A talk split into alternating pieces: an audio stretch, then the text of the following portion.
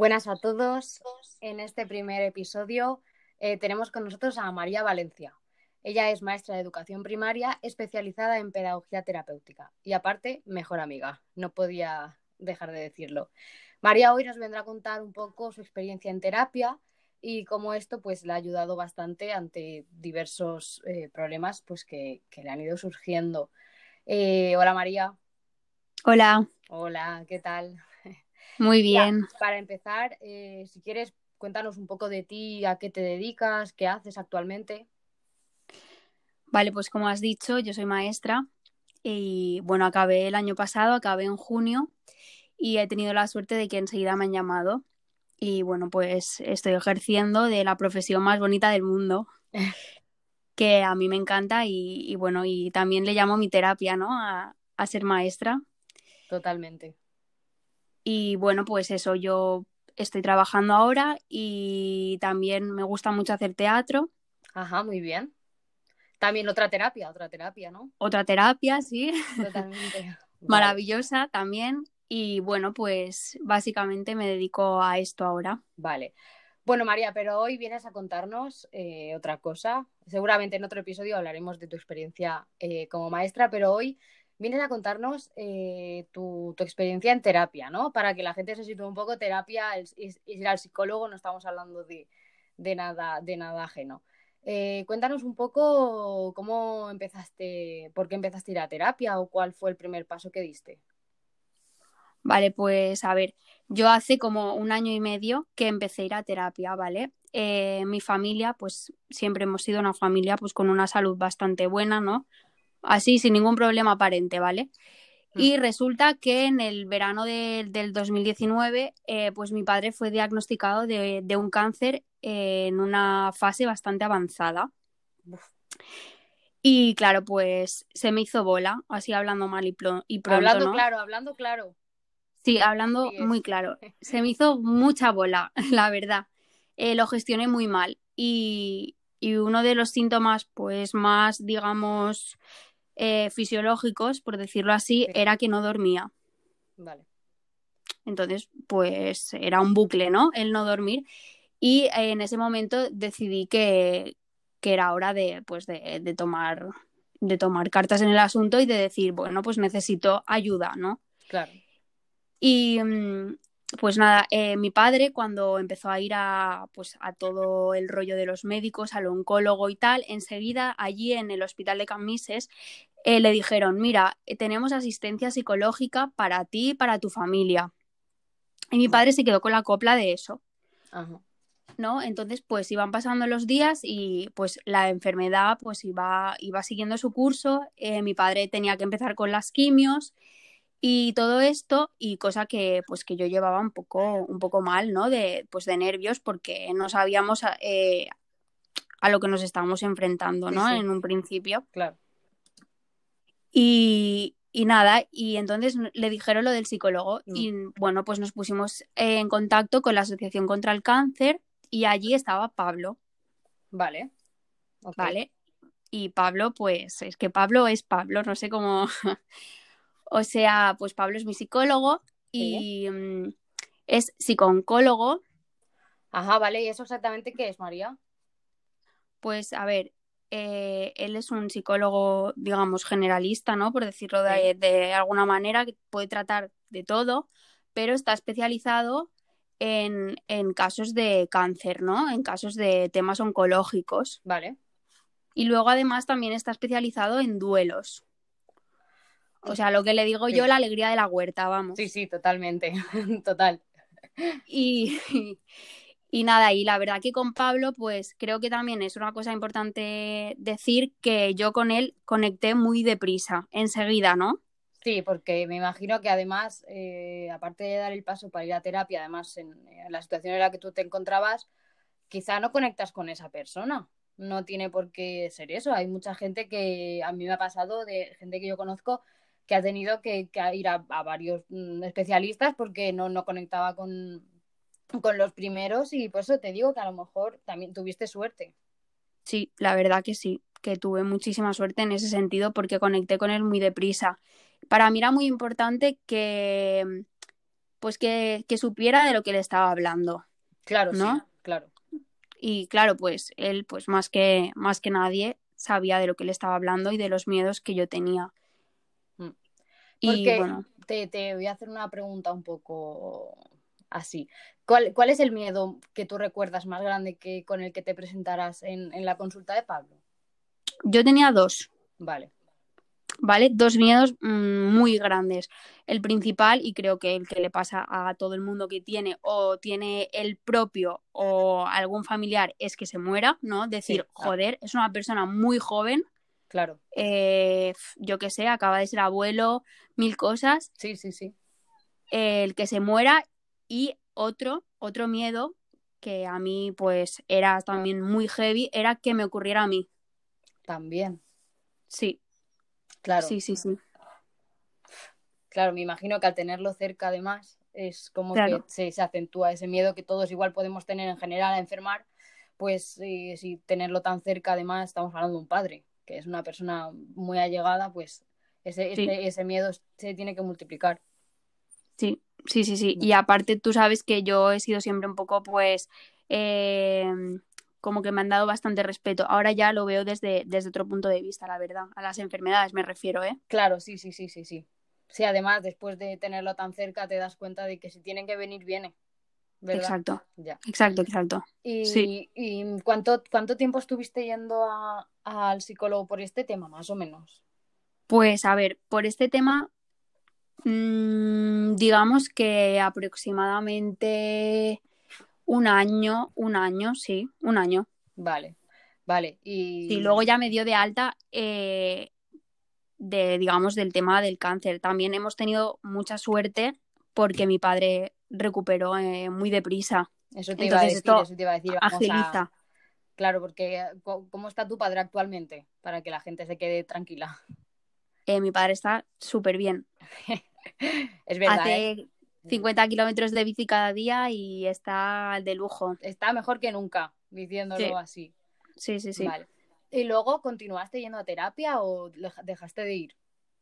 Sí, hubo allí, hubo allí pues como unas sesiones un poco que empezamos como a dejar más espacio entre sesión y sesión. Sí, de sesión y sesión, pero bueno, la vida es así, ¿no? La vida, la vida te, te menea como le da la gana a veces y eh, estoy convencida de que es para aprender y me volvió a dar un golpe, pero totalmente diferente, por el, que, por el cual tuve que volver a llamar a Pablo. En verdad no, no lo había dejado de, de llamar, o sea, no, no, no había cortado la, digamos, la terapia aún, pero Claro. sí que la había espaciado.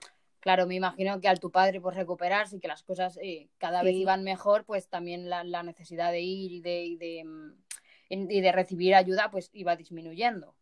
Sí, claro, exacto. Y a- sí, sí, a medida de que vas aprendiendo, ¿no? Muchas cosas y vas integrando y aceptando y Vale. sí. Y mm, antes de, mm, de cerrar un poco como este bloque pues, de tu primera parte de, de ir a terapia, el- ¿qué consejo le podrías dar a cualquier persona pues que un familiar suyo le den una noticia así? O es que además ahora en tiempos con todo lo del COVID Sí, es, es que eh, a quien más que menos le está tocando vivir una situación parecida, pero en este caso, ¿qué, qué consejo le podrías dar a una persona que un familiar suyo, un padre, una madre, un hermano, eh, le, han, le han dado una noticia así?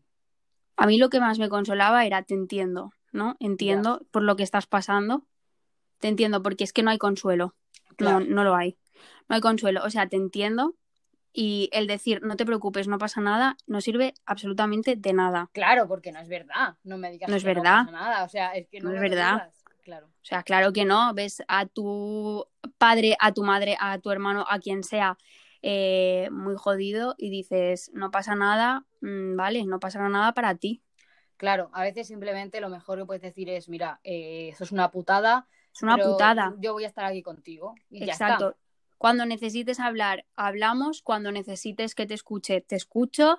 Eh, tomamos 20 cafés y desahógate y, y ya está. Es que, Sí. o sea, no hay consuelo, pero, pero escuchar y decir, te entiendo. A mí, el saber que Pablo me estaba entendiendo que él había vivido eh, una situación igual que la mía, que él además había tratado a un montón de pacientes, que Claro. tal, me relajaba mucho. Sí, que no se iba a asustar por nada que le dijera. Exacto, exacto. Le podía decir cualquier barbaridad, o sea, o, cualquier diagnóstico muy complicado, lo que sea, que, que él sabría cómo, ¿no? Total. Cómo ayudarme. Sí, yo creo que esto además pasa mucho en, en terapia, me ha pasado infinidad de veces con, con la psicóloga de, de pensar, madre mía, es que si le digo esto va a flipar. Nunca flipan, o sea, lo tienen Nunca. todo súper escuchado, o sea, Nunca. son, o sea, que son profesionales de eso, yo creo que... Sí. Vale, y, Sí, sí, sí. y no- nos comentabas que luego volviste a terapia por otra cosa. Sí, exacto. Vale, Y ahora eh, lo que estoy trabajando en terapia, pues son temas eh, totalmente diferentes, pero totalmente necesarios, vale. que yo no, pues quizá, pues no contemplaba, ¿no? En, eh, durante todos estos años. Ajá, ya es, es, yo creo que una de las partes más interesantes de la terapia es descubrir cosas de ti que no tenías ni idea de que existían, No. problemas que a lo mejor llevaban ahí enquistados toda la vida, que de repente un día en terapia dices dos palabras y el psicólogo dice, "Mm, vamos a ir por ahí, porque Exacto. esto, ahí, ahí hay mucha cosa. A mí esto me ha pasado mm, bastantes veces con Pablo. Claro, claro. Pues yo lo que estoy trabajando en este momento es Mm. eh, mejorar un poco el autoconcepto, ¿no? La autoestima. Sí. El sea, totalmente autoconcepto, diferente. el autoconcepto, para entendernos, es un poco la imagen que tenemos de nosotros mismos, ¿no? Cómo nos percibimos, ¿verdad? Claro, y Vale. claro, exacto. Y el autoconcepto no es me miro al espejo y estoy guapa, me veo guapa. O sea, eso No, es lo que yo pensaba que era el autoconcepto. Claro, no es más un poco como cómo yo me veo ante el mundo, cómo me reconozco como persona, ya. Exacto, exacto. Ahí, ¿Hasta ahí qué punto, estamos. hasta qué punto me conozco o cosas así, ¿verdad? Ahí estamos. Y las creencias limitantes que tenemos. Buah, es que eso me parece un tema súper interesante que... ¿Tú cómo definirías un poco las creencias limitantes? Porque yo creo que aquí cada uno tiene un poco su, como su visión dependiendo de cuáles tiene. Vale. Yo, pues, diría que son creencias, valga la, redunda- la redundancia, Sí. eh, que tenemos y que pueden ser impuestas, pues, por la sociedad, por la familia y, y como dice la palabra, limitantes, que te limita, ¿no? Sí. Que, que te impide eh, ser tú mismo en, en cierta, en cierta medida. Sí, igual, eh, pues eso podemos decir, eh, cualquier mm, idea preconcebida que podemos tener de algún tema, que a lo mejor pensamos que es así y nos encerramos en eso y nos están limitando realmente a, a ir más allá, a conocer más. Claro, Vale. claro, claro. Y, y, mm, aparte de, o sea, no nos has dicho exactamente por qué volviste a ir esta segunda vez. Eh, ¿Fue por algo en concreto o un poco en general, pues para mejorar simplemente? Bueno, eh, sí, a ver, fue por algo en concreto. eh, una realmente pues fue una ruptura sentimental de, de muchos años y Vale. fue por eso y bueno Sí. de a, a raíz a raíz de, de esta ruptura darme cuenta de, del pastel que tenía yo dentro claro Claro, me- mm, es que me imagino por lo que me dices que, que si, si llevabas mucho tiempo con esa persona, yo creo que a veces en las parejas, eh, muchísimas veces tapamos cosas de nosotros mismos dentro, miedos o inseguridades y cosas que los que igual lo camuflamos con, con la pareja, con, con el estar bien y tal, y a lo mejor en el momento en el que no tenemos eso, tenemos que afrontar millones de cosas. claro yo lo que he estado trabajando y para mí eh, lo que te comentaba un poco que lo más revolucionario de ir a terapia ha sido eh, conocer mis apegos ¿Vale? ¿no? y, y luchar contra ellos Porque esto de los apegos, así para la gente a lo mejor que no lo haya escuchado nunca, ¿qué, qué es un apego? A un apego es que puedes tener apegos a, a tantas cosas, apegos a tu familia, apegos a tu pareja, apegos eh, de, de muchas maneras, ¿no? A tus amigos y los Sí. apegos no dejan de ser eh, limitaciones. Ya, pero, pero me imagino que los apegos, eh, de cier- en cierta manera, en el momento en el que se van de las manos, en el momento en el que son eh, dependientes, es cuando existe realmente el problema, ¿no? Exacto, en el momento en que tú necesitas, Claro. Vale. ¿no? y- En el momento que tú necesitas para ser feliz a, a lo que sea. Vale. a alguien o a algo. Y mm, que te iba a preguntar, eh, antes de ir a terapia, ¿tenías alguna idea preconcebida de ir al psicólogo? Lo típico de, no, yo no voy, y al final vas eh, cada semana. O sea, la gente típica que no... Montón. Buf. Sí. Yo miraba 80 veces eh, en la calle a ver a quién me cruzaba y a quién no me cruzaba para ver quién me veía entrar en terapia, porque pone un cartel. Claro, sea, claro. Se sabe sí, dónde sí, se entra. Claro. Eh, tanto, tanto cuando entraba en la Asociación contra el Cáncer como cuando entraba en cuando entro ahora hoy en día aún a la consulta eh, privada. Yo miraba 80.000 veces a todos lados. ¿Y, y por, por qué crees que, que pasa esto? Porque claro, igual que te pasa a ti, le pasa a muchísima gente. Lo que pasa es que igual tú al haber ido te has dado cuenta de muchas cosas. Sí, yo es que me he cruzado a tanta gente que decía, joder, tío, mira, joder, ¿sabes? En plan, no sé, he ido, he ido rompiendo también este estigma, digamos. Claro. ¿Tú por qué, crees Decías- que la, por qué crees que la gente tiene, tiene este, estos prejuicios? ¿Qué, qué, cre- qué se piensan? O en tu caso, ¿qué pensabas? A ver, yo que pensaba que era un pro- una persona que tenía un problema muy gordo. Claro. Problema, un problema, vamos, Sí, yo creo que desbordante. Ya, la idea, la idea un poco tradicional de ir al psicólogo porque estás, eh, vamos a decir, Loco. loco perdido, eh, una- mm, depresión, o sea, que estás eh, en las Sí, sí, que estás, estás de encerrar, sí, sí, Sí, sí. yo creo que es la idea que más tradicional se ha tenido también del, del famoso loquero, ¿no? O sea, lo que estamos hablando ahora, el Claro. psicólogo, el psiquiatra, antes, mm, o o sea, en algún momento de la historia se, se le llamó loquero, entonces, Claro. Yo para, yo para quitarle hierro a esta palabra, eh, cariñosamente le llamo a Pablo mi loquero. pues mira, para que veas, para que veas. Sí. Y al Sí, sí. final, eh, yo creo que la gente que, que tiene, que tiene estos prejuicios y estas limitaciones también se está perdiendo una oportunidad que seguramente, si, si no tuviera esa idea, tendría una vida muchísimo más feliz. Buah, desde luego. Porque estoy segura de que mucha gente tiene cualquier problema, eh, dificultad, que lo está intentando solucionar solo. Y yo de verdad digo, madre mía, esa gente que, que, que, que no, que no pide ayuda, que, que, no, que no lo manifiesta, qué dolor y qué sufrimiento diario, ¿no? Qué horror. Sí, sí, sí, sí. Sí, Eh, sí, al psicólogo deberíamos ir todos, todos, totalmente. todo el mundo. Y ahora, ahora tú como maestra, eh, que estás en el colegio, Sí. ¿no crees que desde pequeño se tendría que fomentar muchísimo la idea de pues normalizarlo, eh, que haya sesiones a lo mejor sí o sí con los niños, algo así como mucho más normalizado, ¿no? En el psicólogo, ay, en el psicólogo, perdón. En el colegio eh, se está, pues se está metiendo la figura del psicólogo cada vez más eh, como, como recurso, ¿no? Eh, hay pues eh, una habitación, una sala donde eh, un- dos veces por semana, más o menos, acude una psicóloga y, una enfermera. La enfermera también. Sí, una enfermera también. No sé si ahora he dicho, no sé si es a la semana, y ahora no me acuerdo. Bueno, sí, pero que Sí, pero que que está la figura allí y mm, la figura de, de la psicóloga y de, y de la enfermera. Y cada vez en los coles se está dando más eh, educación emocional. Claro, bueno, eso es otra de las Eh, cosas que creo que si se empezara desde ahí, muchas veces no nos haría falta ir al psicólogo de mayores.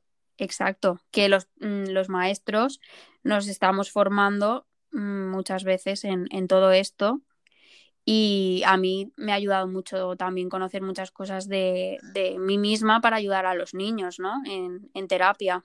Total. Y mira, te quiero comentar un dato importante porque me has dicho que ahora vas al psicólogo privado, ¿verdad? O sea, no, vas, Sí. no es por la seguridad social ni nada, como es en mi caso. No, no, no, no. Y yo también. Vale.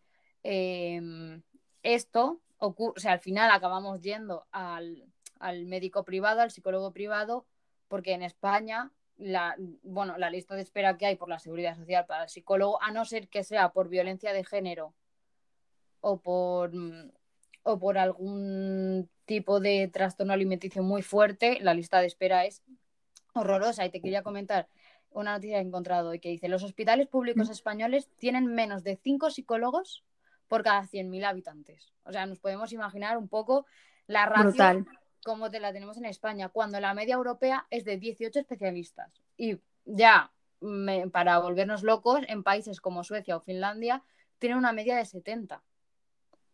Entonces, también yo creo que podemos relacionar un poco la idea preconcebida y mala, porque al final es un, es un estigma negativo, de ir al psicólogo también con la falta que hay en, en los, en, en el sistema público de esto. Es que va todo relacionado.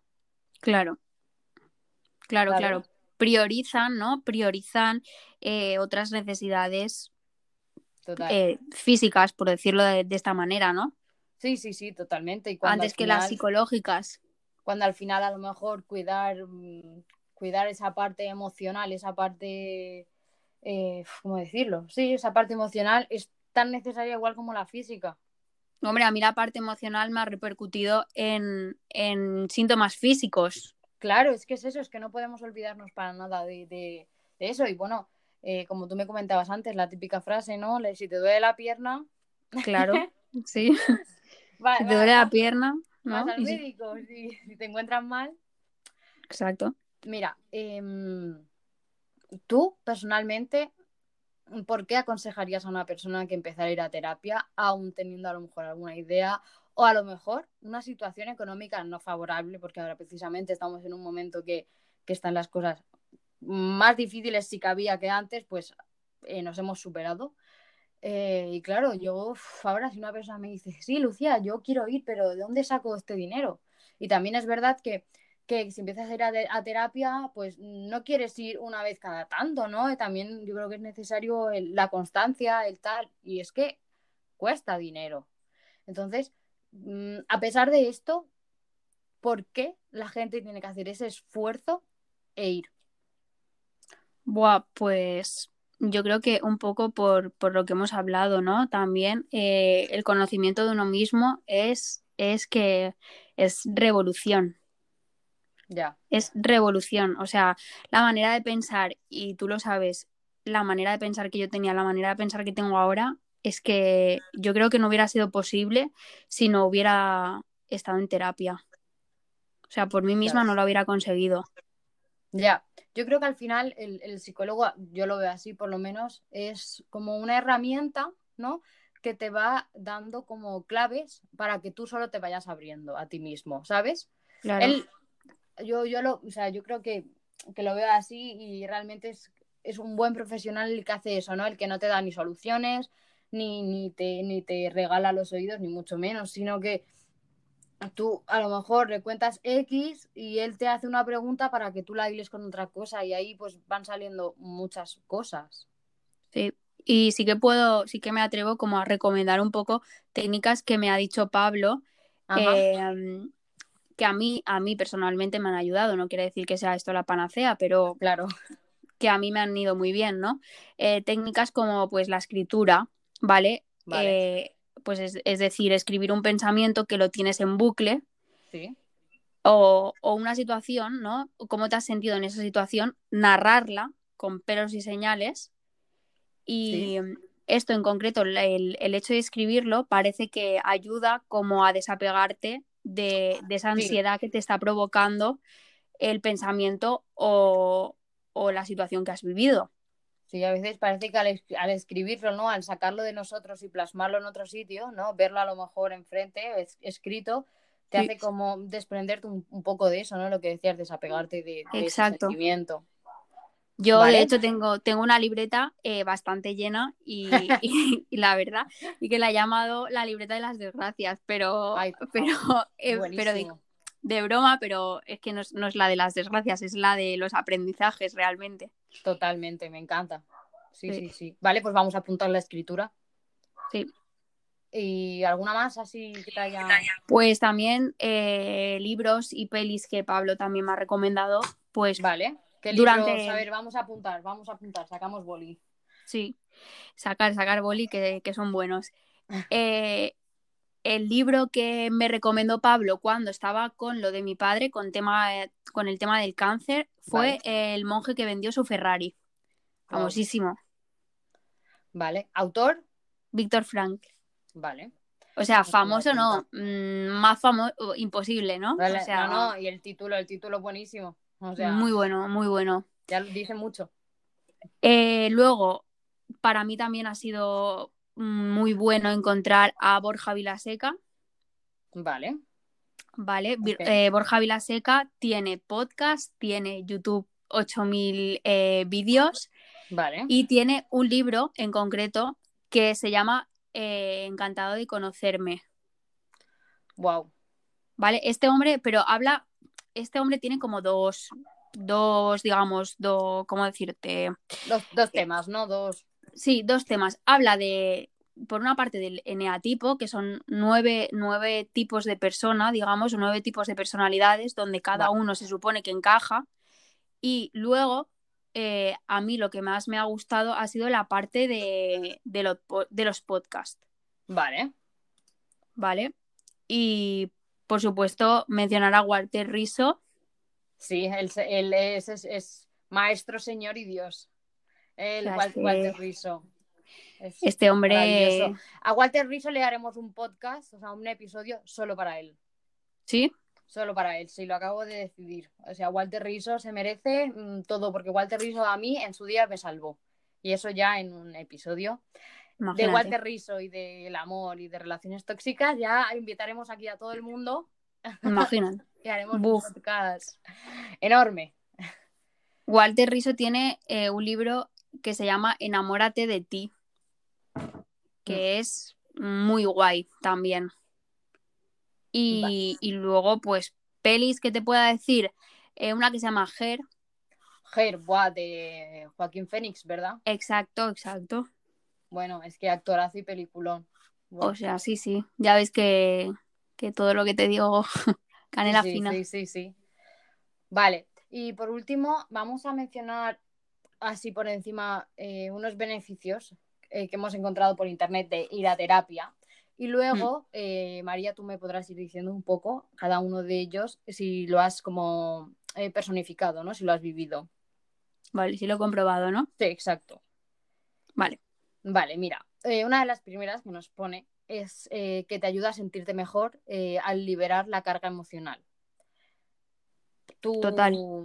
crees, a mí esto me ha pasado millones de veces y creo que es, que es la mayor maravilla del mundo de ir al psicólogo, eh, soltarle todo, pa, pa, pa, y quieras o no, un poquito, cuando te vas, sí o sí, dices, peso un poco menos. Sí, sí, tal cual.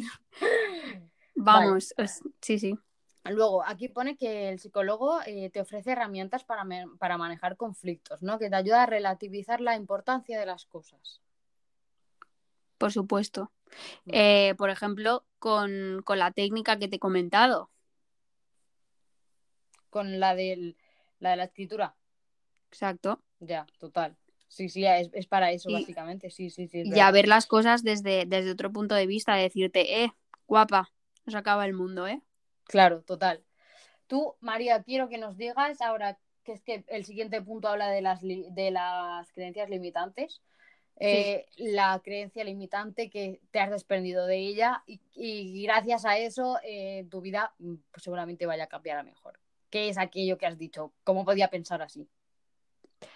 Eh, pues yo tenía la creencia mm, de un amor un poco romántico. Un poco no, del todo.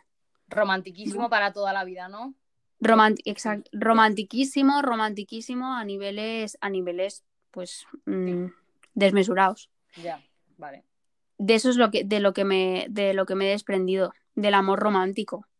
Vale, y ahora un poco, ¿cómo, cómo sería tú, qué idea, sustituyendo la idea del amor romántico, cuál sería un poco la, la que has adoptado ahora? ¿Qué piensas?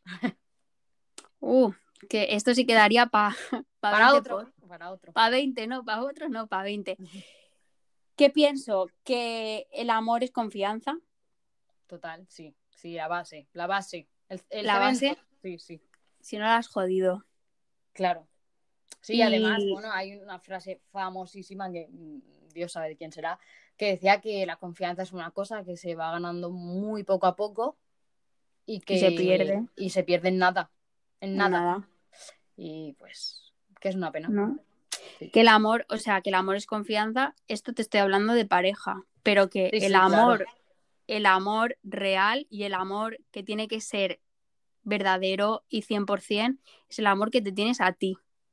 Cuando tú te tienes amor a ti, no te preocupes, que todo Claro. lo demás Viene vendrá solo. ro- viene solo, exacto. Claro. Total. Exacto, Entonces- es, es eso, aprenderse a amar de verdad a uno mismo, que no es querer, ¿eh? es amar. Es amar eh, en todas las condiciones. Ya. Sí, Sí. De decir, eh, esta, esta persona soy yo.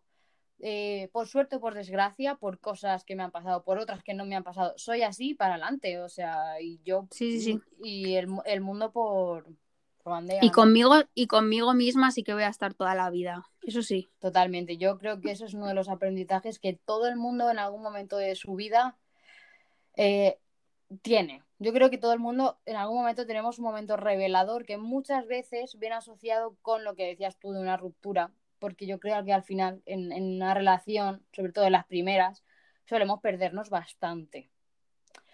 Y, al finalizar eso, pues eh, te vuelves a encontrar contigo mismo, solo sin la otra persona, y dices, hostia, mm, ¿quién era yo sin esta persona al lado? ¿No? Claro, y te vuelves a encontrar. Y tienes que volver muchas veces a reconstruirte y a, y a decir, bueno, pues voy a vivir ahora por mí, por y para mí, ya está. Sí, bendita reconstrucción. Sí, sí, totalmente. Al final, yo creo que, que- que es, es- es una, es que es una revelación al final. Sí, lo sí, sí. Lo que, lo que se vive. Y es eso, cuando tú mm, sabes, ¿no? Un poco lo que vales y conoces mm, Sí. tus limitaciones, tus limitaciones, eh, tu vida cambia, cambia y ves las cosas de diferente manera. Así es que tampoco es que sea aquí, es una, una cosa pequeña que puede ser muy grande. Total. Sí, sí, no, no. Es tan básico como eso y tan complicado a veces de que parece que tenemos que darnos tantas hostias para, para, para, para saberlo. ¿Verdad? Exacto. Sí, sí, que y a, a- veces, a veces te pasa, ¿no? En la vida de que te da la definitiva para que Sí. digas, venga, Para que despiertes. Es al final lo que es la sensación que te da de decir, vale, vale, ya me he enterado de qué va la cosa. vale, vale, tranquilo, tranquilo, que ya, ya, ya lo veo. Ahora, eh, para finalizar este tema un poco de al final de la autoestima, porque es que al final es autoestima todo casi.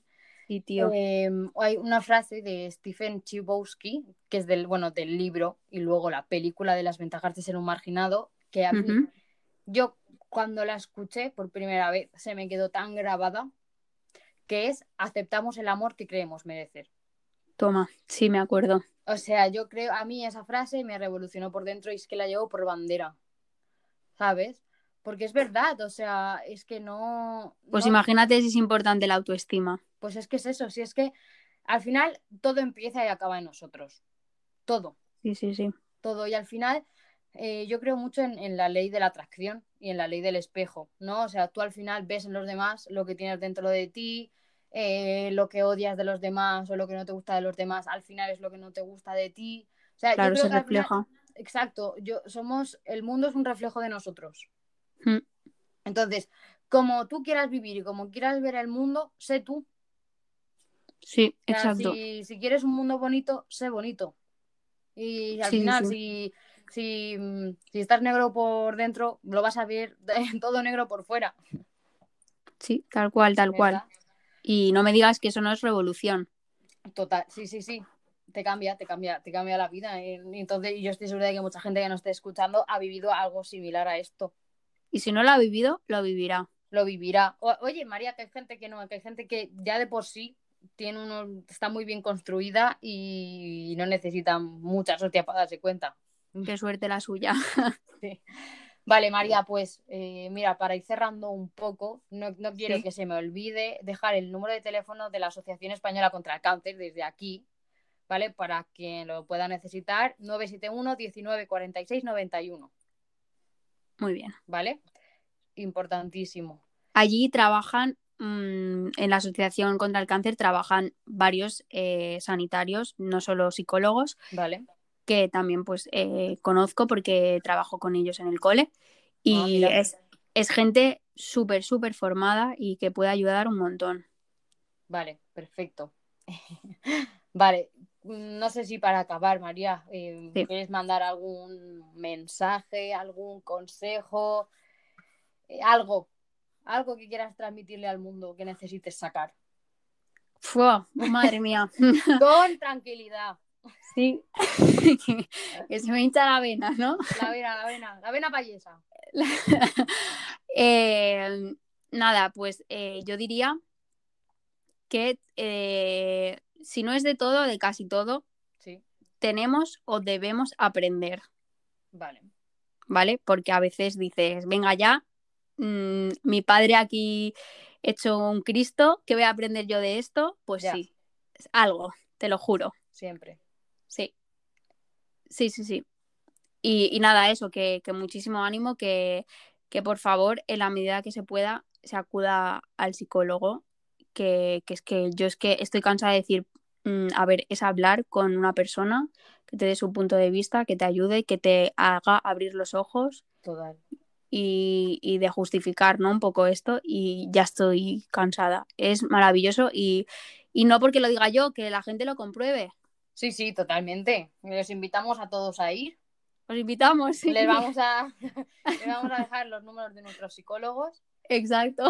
Y nada, pues eso, María, comparto contigo esa idea y, y un fuerte abrazo a todo el mundo que nos esté escuchando, Sí. a ti otro. Y, Y a ti. y el viernes que viene estaremos con otro invitado, con otro tema y María volverá 100% a este María podcast, vuelve, o sea, María, María- vuelve, pero vamos. Porque Lucía Guedo siempre la estará esperando. Exacto. Bueno, pues eh, nos despedimos. Hasta el viernes que viene. Adeu. Hasta luego.